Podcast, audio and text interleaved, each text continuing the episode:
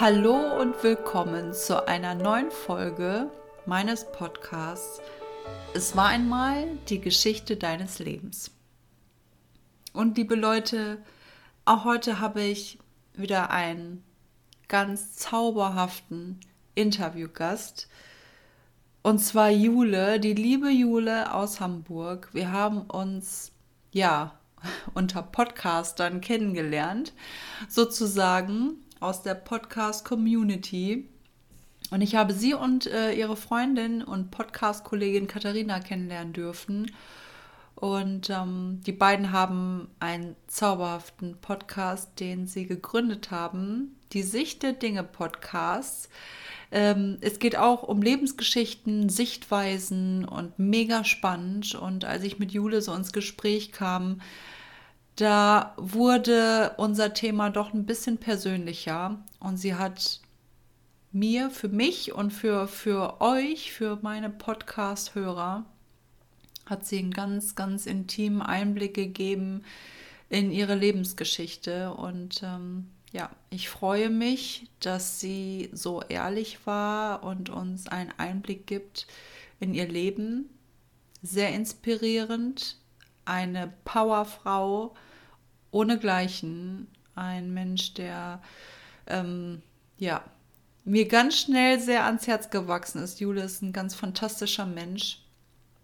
Und ich möchte gar nichts erzählen. Ich möchte, dass ihr euch einfach diese Podcast-Folge anhört und ähm, einfach die Folge auf euch wirken lasst. Und ja, eine ganz tolle Frau, ganz zauberhaft, Jule. Habe ich schon gesagt. Kann ich gar nicht oft genug wiederholen. Hört euch die Folge an. Ich sage nicht, worum es geht. Ähm, genau.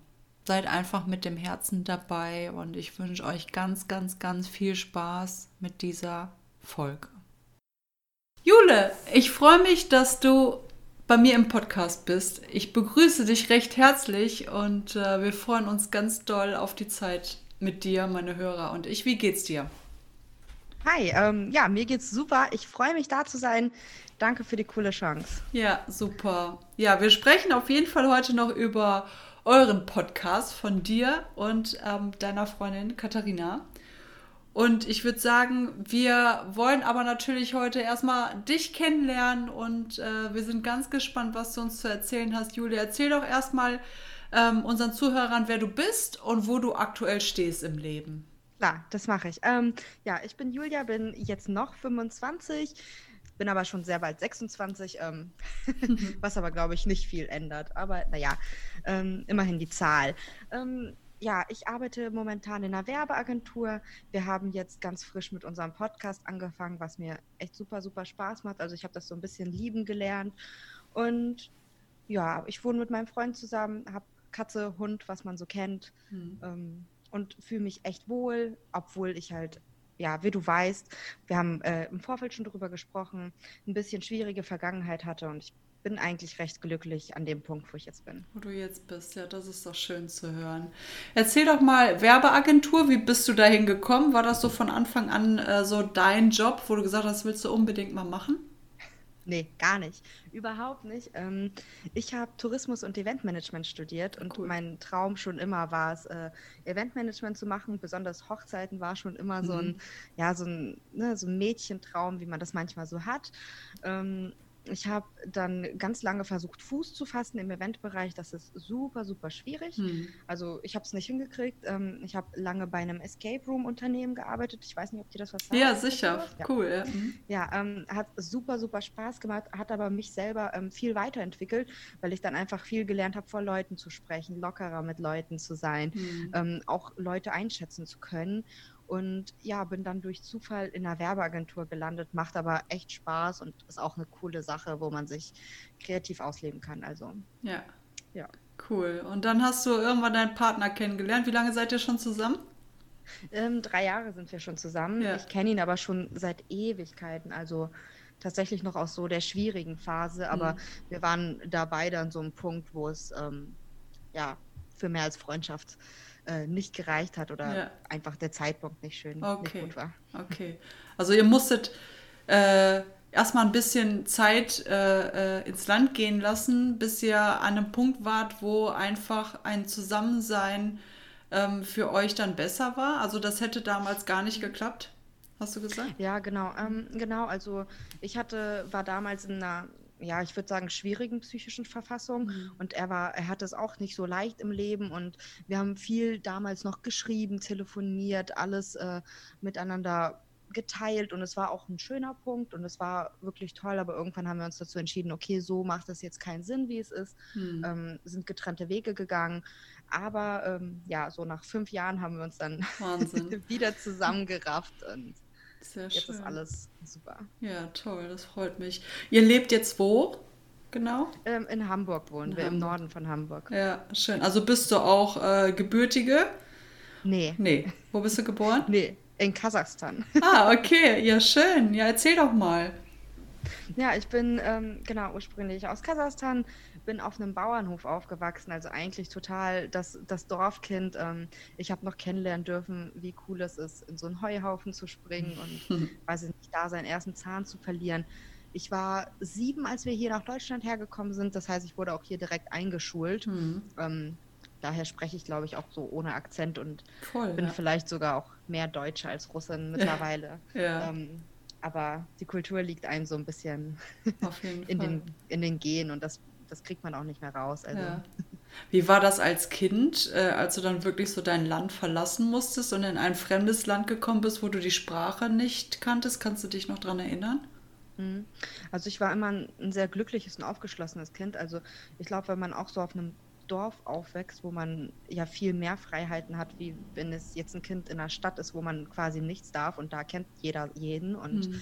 ähm, deswegen hat es mir nicht so viel ausgemacht. Also ich war immer super aufgeschlossen. Ich habe es geliebt, Leute kennenzulernen.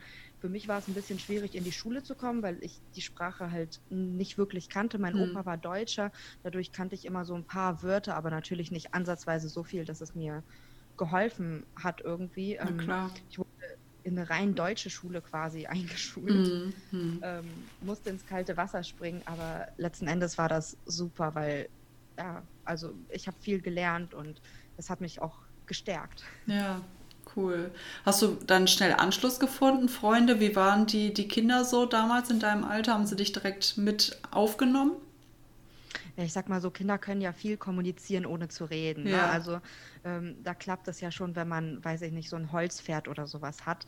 Da äh, läuft das ja schon, da kommuniziert man durch Zeichen. Ja. Und ich glaube, ich habe so schnell Leute kennengelernt. Also ich habe ähm, in der ersten Klasse ein bisschen Schwierigkeiten gehabt, weil ich tatsächlich so ein bisschen russischen äh, Ansatz gesucht habe. Mhm. Den gab es aber nicht wirklich. Ähm, ab der zweiten Klasse lief das dann aber. Und ich glaube, in der vierten Klasse war es dann auch schon so weit, dass ich meine gesamten Sommerferien mit einer äh, damaligen Klassenkameradin an der Ostsee verbracht habe und so. Also ähm, das ging relativ fix. Ja, super. Bist du Einzelkind? Äh, nee, aber ich war ganz lange Einzelkind. Okay. Ich war bis, bis ich 15 Jahre alt war Einzelkind und ja. dann kam meine kleine Schwester. Ja. Ähm, ja, also. Das ist schon echt lange beide Zeit. Seiten. Ja, wie heißt deine Schwester? Jessica. Jessica, sie. ja. Ah, dann warst du ja schon äh, mehr als große Schwester für sie, oder? Ja. Ja, ja. ja genau. Ähm, ja, ist aber wunderschön. Also ich liebe dieses Kind und hm. ich sehe das auch gerne aufwachsen und ich habe mich auch immer schon sehr, sehr gerne um Kinder gekümmert. Also ja. das passt da alles. Ja, schön, klasse. Und was würdest du sagen, wie war äh, deine Kindheit? Wie, wie war das mit deinen Eltern? Sind die früher viel arbeiten gegangen? War Mama zu Hause? Wie, wie war das damals? Mhm. Ähm, also meinen Papa habe ich nie kennengelernt, okay. erstmal so.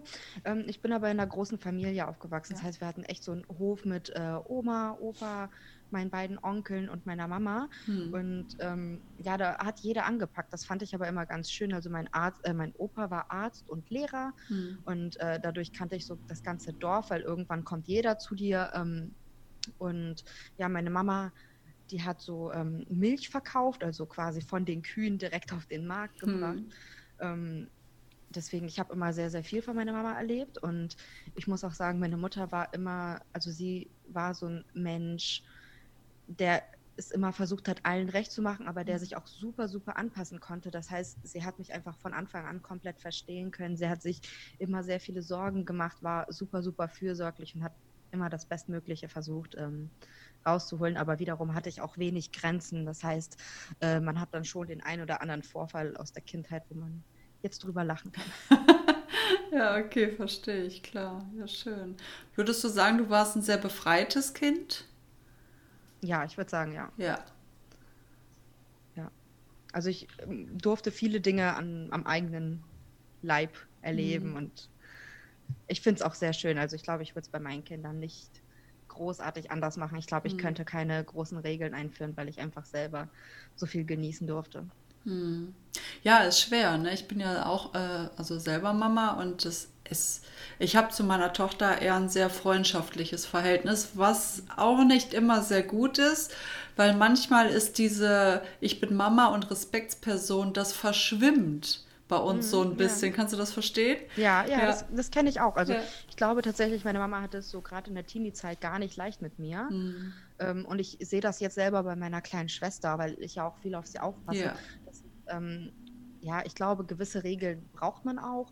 Und ich glaube, es gibt auch so verschiedene Arten von Erziehung und verschiedene Arten auch ähm, quasi von Bestrafung. Also Kinder lernen ja auch viel dadurch, durch so emotionale Bestrafung. Hört sich jetzt hart an, aber ich finde, mhm. das ist, ähm, ne, also wenn man sagt, hey, wenn du das machst, das macht mich echt traurig, das ist nicht schön. Ja. Dadurch lernen Kinder auch sehr, sehr schnell, es muss nicht immer das, weiß ich nicht, ähm, ja, das Harte sein. Ja. Ja, und das auf jeden Fall. Ja, ich glaube, dass du emotional ein Kind härter treffen kannst.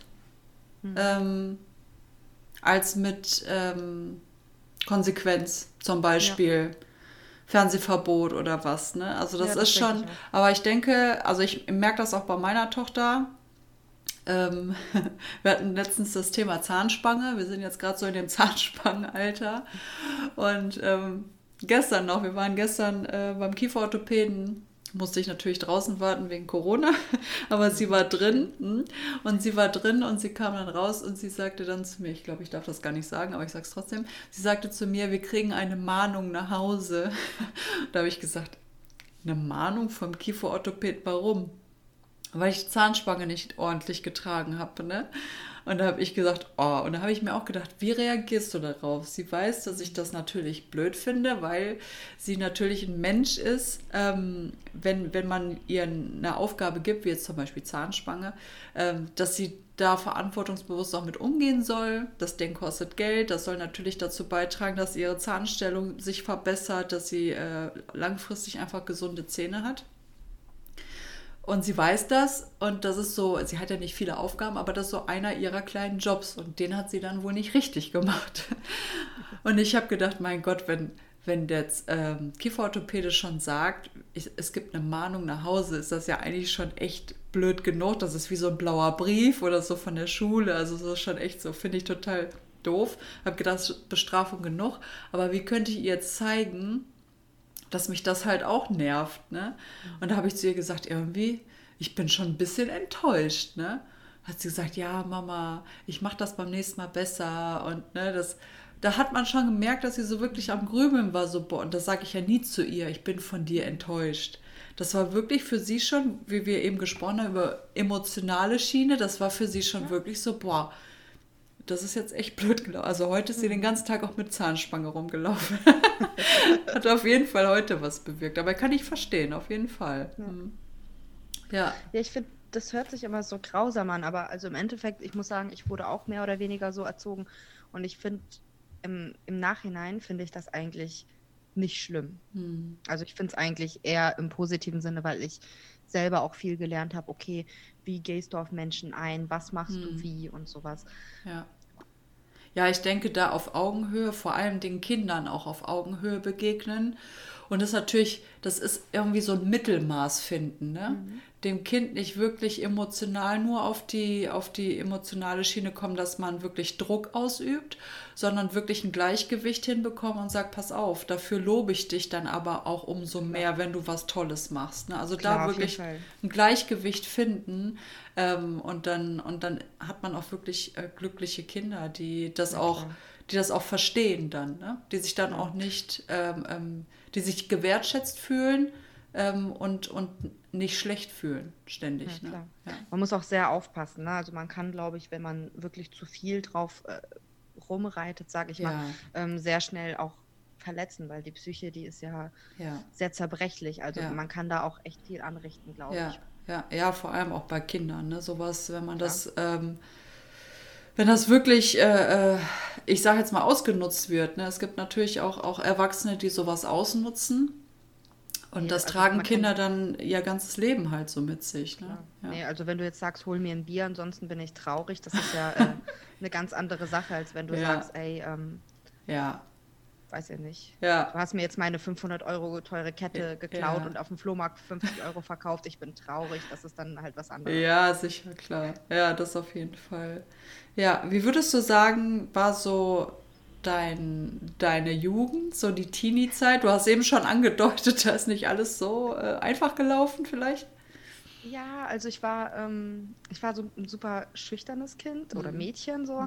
Ähm, ich habe ein bisschen zu mir selbst gebraucht. Also ich habe so ein bisschen die Zeit gebraucht, um rauszufinden, was bin ich, möchte ich jemand anders sein, möchte ich so sein, wie ich bin. Mhm. Und meine Mama, die hat immer sehr stark darauf geachtet, dass man so ähm, mit Alkohol und Zigaretten sehr, sehr, sehr aufpasst. Hm. Ähm, mein Opa ist auch an Lungenkrebs gestorben und ich glaube, das nimmt dann einen auch nochmal mit, so wenn Ja. das so schlimm ist.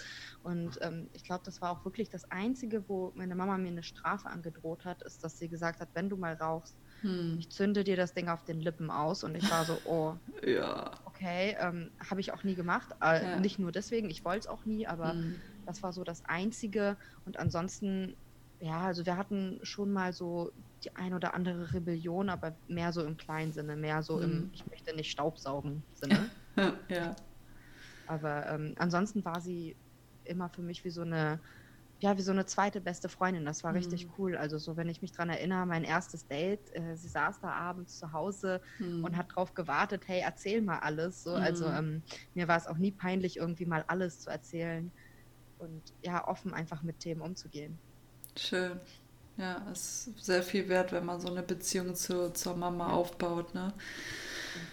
Ja, aber dann kam irgendwann der Tag, wo, ähm, ja, ich will dir das gar nicht vorwegnehmen, weil ich jetzt auch gar nichts darüber weiß, aber wie, wie war das so für dich? Wie lief das damals? Ja, das war, das war richtig krass. Also das Thema ist auch echt ein schlimmes Thema, aber ich muss sagen, ich habe damit echt gelernt, ähm, offen umzugehen und auch mit Menschen darüber zu reden, einfach weil viele Menschen gar nicht wissen, wie man drauf reagiert. Also es kam einfach der Tag, an dem meine Mutter, ähm, ja, wobei es war gar nicht der Tag, es war über längere Zeit. Meine Mutter hat immer wieder Schmerzen in den Armen gehabt, dann hatte sie Schmerzen in den Gelenken, dann ist sie öfter zur Massage gegangen, dann wurde Rheuma vermutet und, und, und. Ähm, und es wurde sehr, sehr spät rausgefunden, dass es sich nicht um Rheuma oder was anderes ein, äh, handelt, sondern dass es ein Tumor ist. Und ähm, als es rausgefunden wurde, war er schon in der späten Phase. Man konnte nicht mehr viel machen und ja, es war für mich sehr, sehr schwierig, weil ich bin immer mit zu den Ärzten gegangen, weil mein Deutsch halt einfach besser war als das von meiner Mama. Meine Mama hat aber, um andere nicht zu belasten, mich darum gebeten, mit niemandem darüber zu reden. Hm. Ähm, dementsprechend, wie gesagt, das Verhältnis zu meiner Mama, das war mir heilig. Ich hätte das nie brechen können und ähm, ja, und dann kam eine echt schwere Zeit. Meine Mama war über ein Jahr im Krankenhaus. Ich habe auf meine kleine Schwester aufgepasst. Wir haben alle wirklich bis zur, glaube, bis zur letzten Sekunde gehofft und gebetet und auch daran geglaubt, dass alles wieder gut wird. Hm. Ähm, ja, es wurde leider immer nur schlimmer und dann kam der Tag, an dem meine Mama uns verlassen hat. Ja, ich war 18, für mich ist echt eine, eine Welt zusammengebrochen. Also anders kann man das nicht sagen. Ich war damals mitten im Abi. Ich habe damals gesagt, ich breche jetzt mein Abi ab, weil ich für meine kleine Schwester da sein möchte, also wollte. Hm. Es war drei, also für Hm. sie ein sehr krasser Schlag. Ich werde das auch, glaube ich, nie vergessen, als wir das letzte Mal mit der Kleinen im Krankenhaus waren ähm, und uns dann ins Auto gesetzt haben. Da hat Mama aus dem Fenster gewunken und die Kleine hat ihr zurückgewunken. Und die Kleine hat nicht aufgehört zu winken. Also sie hat bis nach Hause hin gewunken und sie war drei. Also es war einfach richtig, richtig krass, so als hätte sie es halt gespürt, so Hm. dass sie sie nicht mehr sieht. Ja, also ähm, emotional war es für mich richtig hart. Also ich habe wirklich, habe ich bis heute noch mit zu kämpfen, dass ich manchmal einfach so Heulattacken kriege, wenn irgendwie, wenn ich sehe, Ja. genau, wenn ich sehe, irgendwie eine Mutti geht mit ihrem Kind da Hand in Hand lang oder so. Ähm, ja, Verständlich. Stimme fängt jetzt auch schon an zu zittern. Ja, Also, verstehe ich voll genau. und ganz, voll und ganz. Ja, das ist natürlich ein tiefer Schlag ähm, generell, vor allem jetzt in dem Alter ähm, und dann noch die Verantwortung zu haben, auch für deine Schwester. Mhm. Wie war das? Wie war das überhaupt damals? Hatte deine Mutter noch einen Partner? Ähm, also da war noch jemand da für, für deine Schwester. Ja, es war ein bisschen, also, oder es ist immer noch ein bisschen kompliziert. Meine Familie hat sich mit ihm nie richtig gut verstanden irgendwie und dann brach natürlich so ein richtiger Streit aus.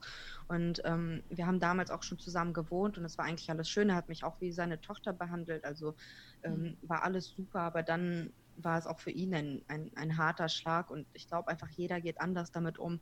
Er hatte mich damals gebeten, ob ich das Sorgerecht für die Kleine nehme. Ähm, ich habe abgelehnt und habe gesagt, ich möchte, dass sie ihren Vater behält, weil ich meinen schon nicht habe und sie hat ihre Mutter nicht. Das ist ein Riesenschlag. Mhm. Ähm, ja, und dann wurde das alles ein bisschen negativer und ging auch vor Gericht und ähm, hat man nicht gesehen. Also, weil dann wollte er sie komplett wegnehmen und dass ich sie gar nicht mehr sehe. Und ähm, ja, dann musste ich wiederum darum kämpfen, dass ich wenigstens ein Umgangsrecht kriege, damit ich sie halt weiterhin sehe. Mhm. Ja, und jetzt ist sie ein bisschen weiter weggezogen. Also sie ist einfach am anderen Ende von Hamburg, aber so langsam entwickelt sich das alles und ich hole die Kleine regelmäßig ab. Wir haben ein super Verhältnis und langsam wird das, glaube ich, auch mit ihrem Vater. Mhm. Aber es sind jetzt auch, also ähm, jetzt am Montag sind das sieben Jahre. Das ist halt einfach eine Zeit, wo jeder für sich einfach verarbeiten muss. Ja, auf jeden Fall. Und ich denke auch noch weiterhin verarbeiten wird. Auf jeden Fall. Also ja. ich denke, das ist eine Sache, die wird uns alle begleiten. Das ist, mm. wird nie aus der Welt sein. Also ich muss auch sagen, ähm, jetzt so im Nachhinein betrachtet, ähm, damals haben mir die Psychologen ähm, in einer, also im Krankenhaus gesagt, dass ich bitte zum Psychologen gehen soll und mich irgendwie beraten und ähm, ja, einfach eine Therapie machen soll. Das habe ich nie gemacht.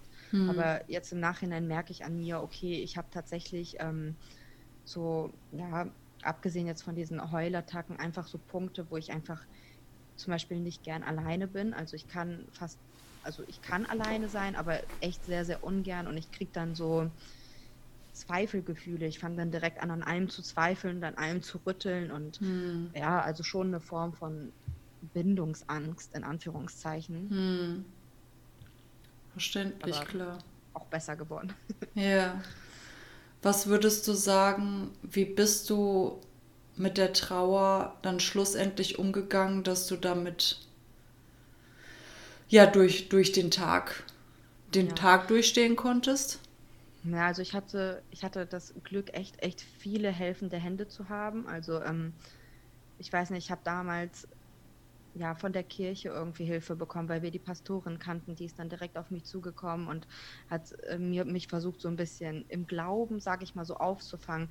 Das hat mir jetzt nicht so viel geholfen, aber meinen kleinen Schwester, weil ähm, sie sich einfach so bei Gott ein bisschen beschützter fühlte und mhm. ihr dieser Gedanke, Mama ist da, Mama wird immer bei uns sein, sehr, sehr geholfen hat, auch bis jetzt noch hilft ähm, ich hatte damals meine Schule, die gesagt hat, du brichst dein Abi nicht ab. Die haben mir einfach, ja, im Endeffekt haben sie mir einfach Noten korrigiert und ins Zeugnis geschrieben, damit mhm. ich mein Abi kriege. Und mhm. ich durfte auch Prüfungen nachschreiben, die man eigentlich nicht hätte nachschreiben dürfen. So. Ähm, also die haben mir wirklich, wirklich geholfen.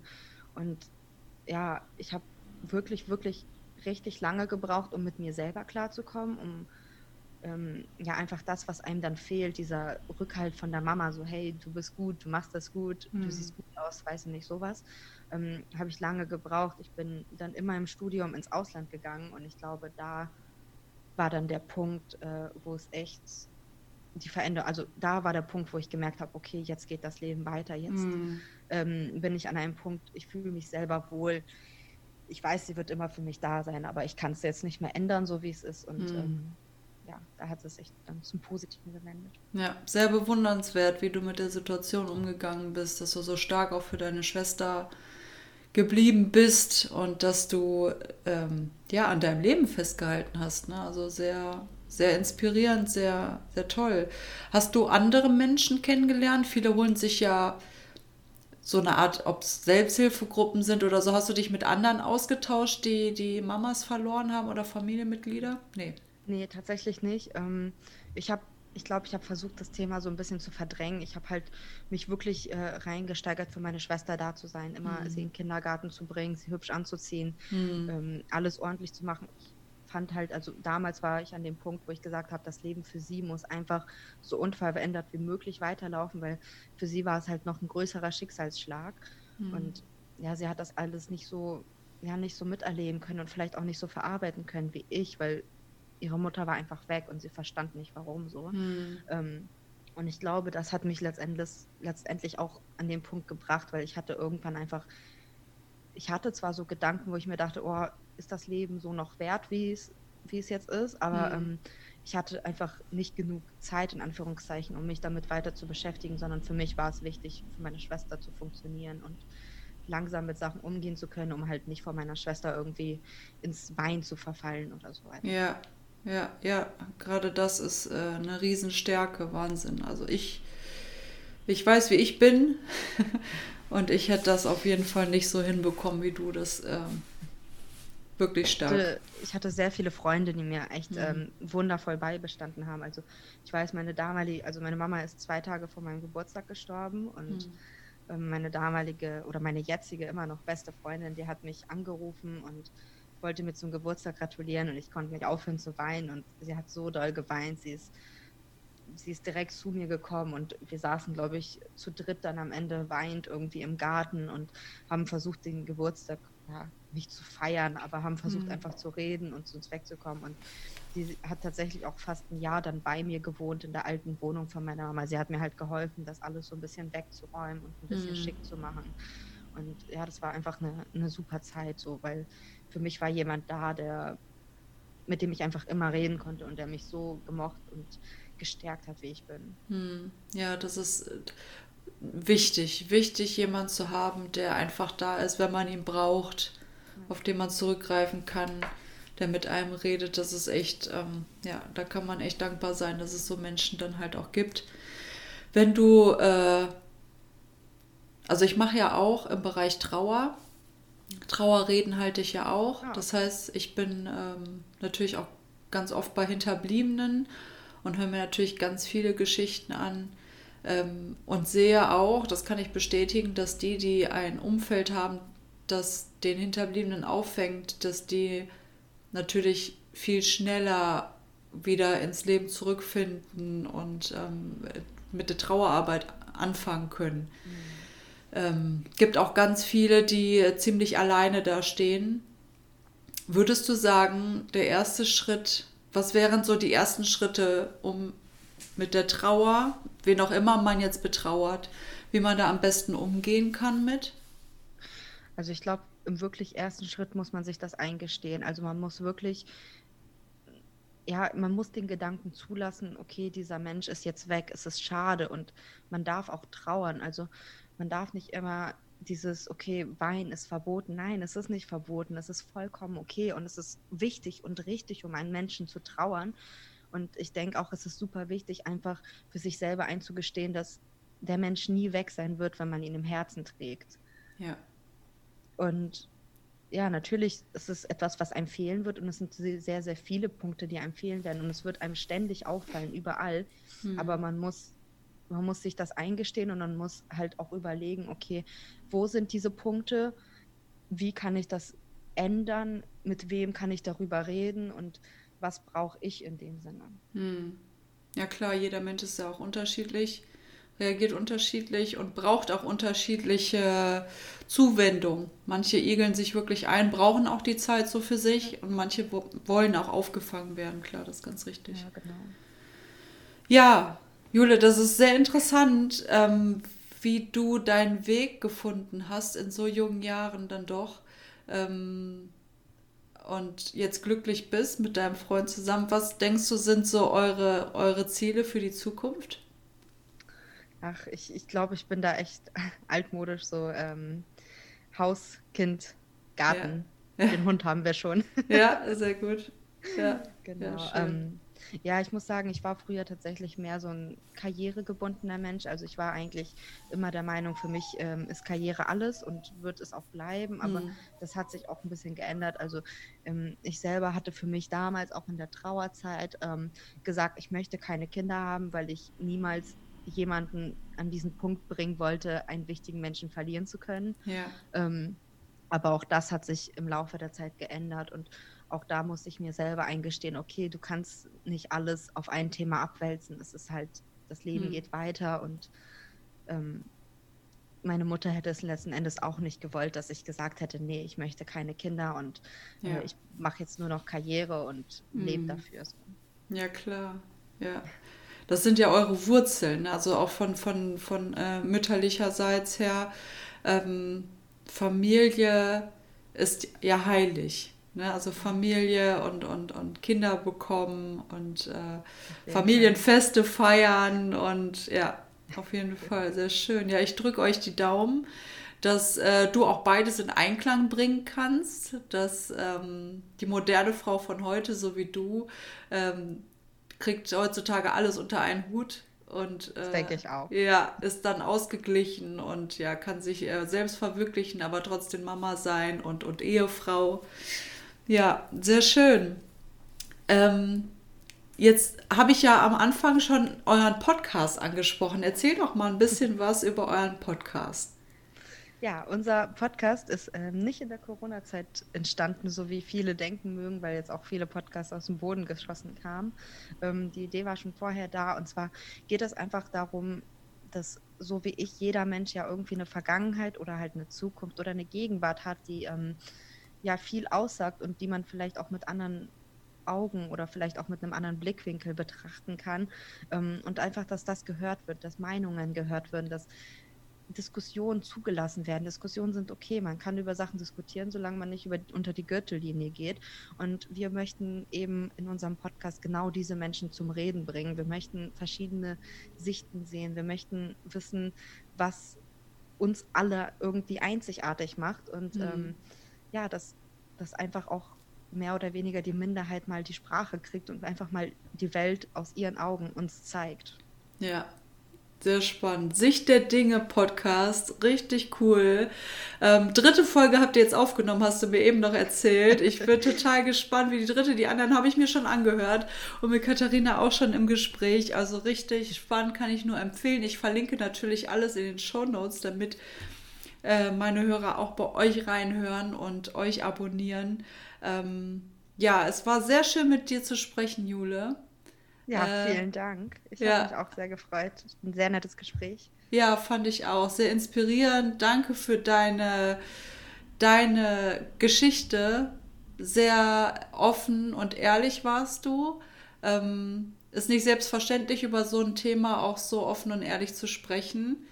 Ähm, ich denke, da haben wir auf jeden Fall unseren Hörern ähm, ja, die, die Chance gegeben, bei dir reinzublicken und ja, als Resümee zu sehen, niemals sein eigenes Leben irgendwie an den Nagel zu hängen, nur weil man wirklich jemanden ganz schwer vermisst. Ähm, und einfach weiterzumachen, dafür zu kämpfen, auch für denjenigen, der gegangen ist, weil der natürlich auch das Beste halt für dich dann immer mal das, Best, das Beste für dich wollte. Ne?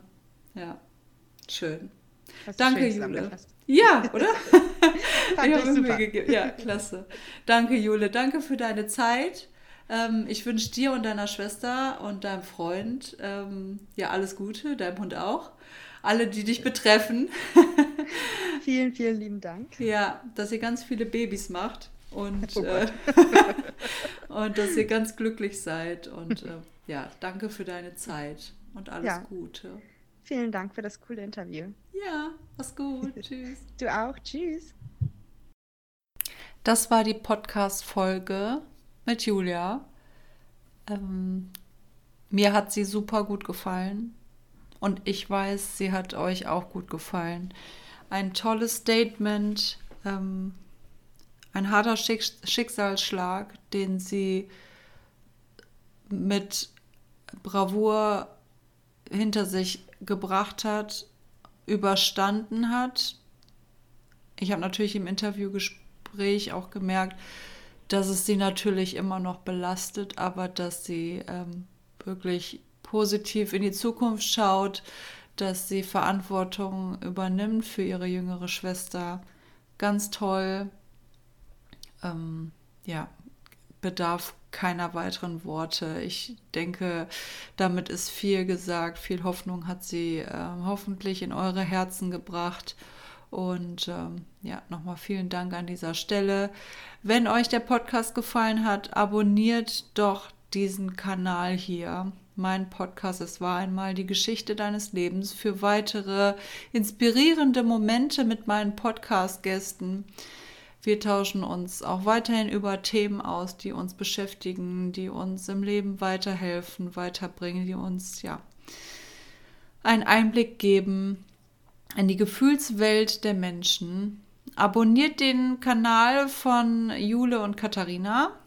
Äh, die Sicht der Dinge Podcast kann ich nur empfehlen. Ähm, die sind gerade am Starten, aber die sind so voller Ideen und jetzt fleißig am Aufnehmen. Deswegen, da kommen jetzt so viele tolle Folgen auf euch zu. Die beiden sind wirklich wahnsinnig toll. Deswegen ja, vielen Dank fürs Zuhören. Ähm, wegen euch mache ich das Ganze. Ihr seid ähm, so lieb und schickt mir so viel Feedback. Ihr könnt mir auch gerne eine E-Mail schicken für die Leute, die gerne mit in den Podcast wollen, die sagen, meine Geschichte möchte ich erzählen. Der Podcast at gmx.net, meine neue E-Mail-Adresse. Der Podcast, genau.